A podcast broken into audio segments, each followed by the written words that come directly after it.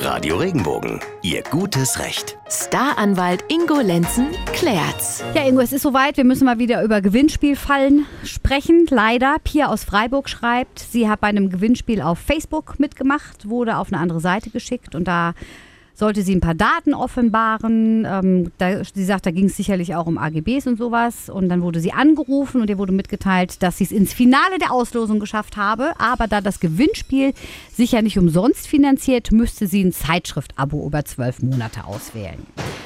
Jetzt fragt sie angeblich, ähm, ja, kommt sie da nicht mehr raus, stände schon als Gewinner fest und fragt natürlich, Herr Lenzen, ist das wirklich so, dass ich durch mein Ausfüllen mich da verpflichtet habe? Und bevor wir da antworten, wir haben nämlich noch eine Frage von Amelie aus Weinheim, das geht in dieselbe Richtung, hat bei einem Glücksspiel mitgemacht, sollte dann noch bei einer Umfrage mitmachen, um alles zu bestätigen, dass er auch er ist und er teilnehmen möchte, hätte er so eine Mail bestätigen müssen. Da hat er gedacht, oh, bin ich auf der sicheren Seite, habe nichts bekommen, kann nichts passieren. Jetzt bekommt er aber immer Anrufe, dass er so ein Abo abschließen müsse. Wie verhält er sich, um aus der Nummer wieder rauszukommen?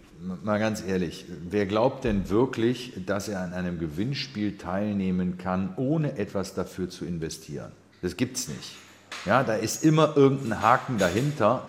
Das heißt, wenn die Pia, das war die erste, die er hier gefragt hat, ja, sagt, sie kommt da jetzt nicht mehr raus. Natürlich kommt sie raus. Sie muss halt nur sich gewahr, gewahr machen, dass sie auf diesen angeblichen Gewinn verzichtet. Aber dieser Verzicht ist ja gar kein wirklicher Verzicht, denn es wird gar keinen Gewinn geben.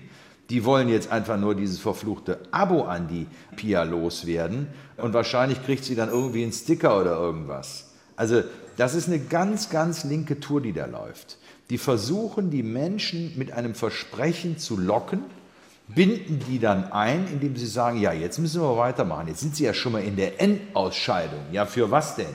Ja, die Pia weiß ja noch nicht mal, was sie gewinnen soll. Also sofort aufhören damit und auf, auf mögliche Gewinne, die es sowieso nicht gibt, verzichten und bloß nichts mehr ausfüllen, damit man dieses Abo nicht am Hals hat.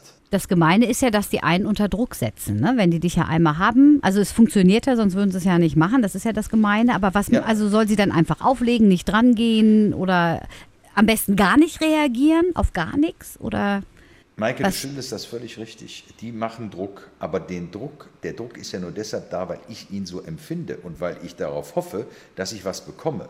Ich muss diese Hoffnung, dass ich was bekomme, die, da, da muss ich erkennen, dass das eine blanke Illusion ist weil es gibt ja nichts wirklich Werthaltiges, was man da gewinnen kann. Und dann habe ich auch keinen Druck mehr, denn wenn ich das verstanden habe, dann merke ich, die anderen wollen ja nur was von mir, mir gibt ja keiner was. Die wollen von mir dieses Abo. Und, und glasklar ist der Rat, nichts mehr ausfüllen, sofort alles abbrechen, keinen Kontakt mehr mit denen haben. Wenn wir hier weitermachen mit der, mit der zweiten Frage, die du da noch hinterhergeschoben hast, die Amelio, ne? Mhm. bekommt jetzt immer Anrufe. Das geht überhaupt nicht. Auch da sage ich dir ganz klar, das haben wir schon mal in einem Fall besprochen. Ich würde mir da den Namen notieren, denjenigen, für, für dessen Firma derjenige da anruft.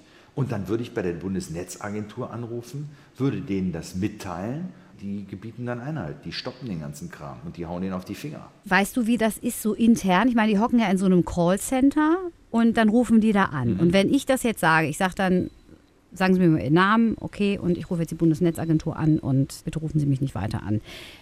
Sperren die das dann irgendwie? Meinst du, die machen dann vermerkt? Wie läuft denn das dann? Also ja, ja die, die sperren die Nummer. Die sperren die Nummer, die holen die raus. Ich habe das jetzt tatsächlich selber mal gemacht und derjenige hat mir wirklich seinen Namen genannt. Ich habe dann gesagt, so, also jetzt ist klar, was passiert. Ne? Ich werde Sie jetzt melden bei der Bundesnetzagentur, aber das muss man ja gar nicht sagen.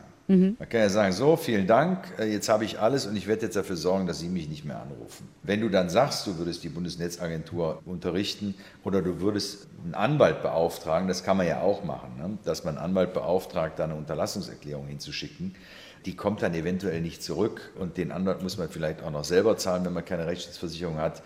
Das ist ja wieder lästig. Deshalb ist diese Ankündigung, dass man die Bundesnetzagentur informiert, ist da eigentlich schon ganz hilfreich. Und die teilweise nehmen die echt die Nummern raus und du kriegst auch keinen Anruf mehr. Also wir haben Ruhe seitdem. Cool. Also das ist jetzt hier so eine neue Masche, die ich entdecke. Man darf eines ja nicht vergessen. Früher gab es ja die Menschen, die an der Haustüre geklingelt haben und haben versucht, einem die Abos zu verkaufen. Diese bekannten Drückerkolonnen waren da ja unterwegs. So, das ist alles in den heutigen Zeiten natürlich alles etwas moderner geworden und jetzt fangen die an, den Menschen irgendetwas zu versprechen.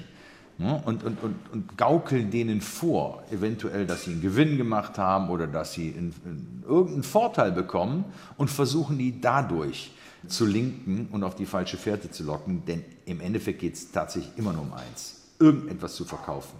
Ob es ein Abo ist oder die berühmte Heizdecke oder was auch immer. Irgendetwas wird da verkauft und da muss man einfach vorsichtig sein und sich nicht durch irgendeine Gewinn, irgendein Gewinnversprechen locken lassen. Was mir noch einfällt, ähm, wenn, wenn ich das, also dann mir den Namen aufschreibe und so weiter und sage, also ich äh, werde das melden, ich möchte nicht, dass Sie sich, ähm, also lassen Sie mich in Ruhe, ne? ich, ich werd, werd, mhm.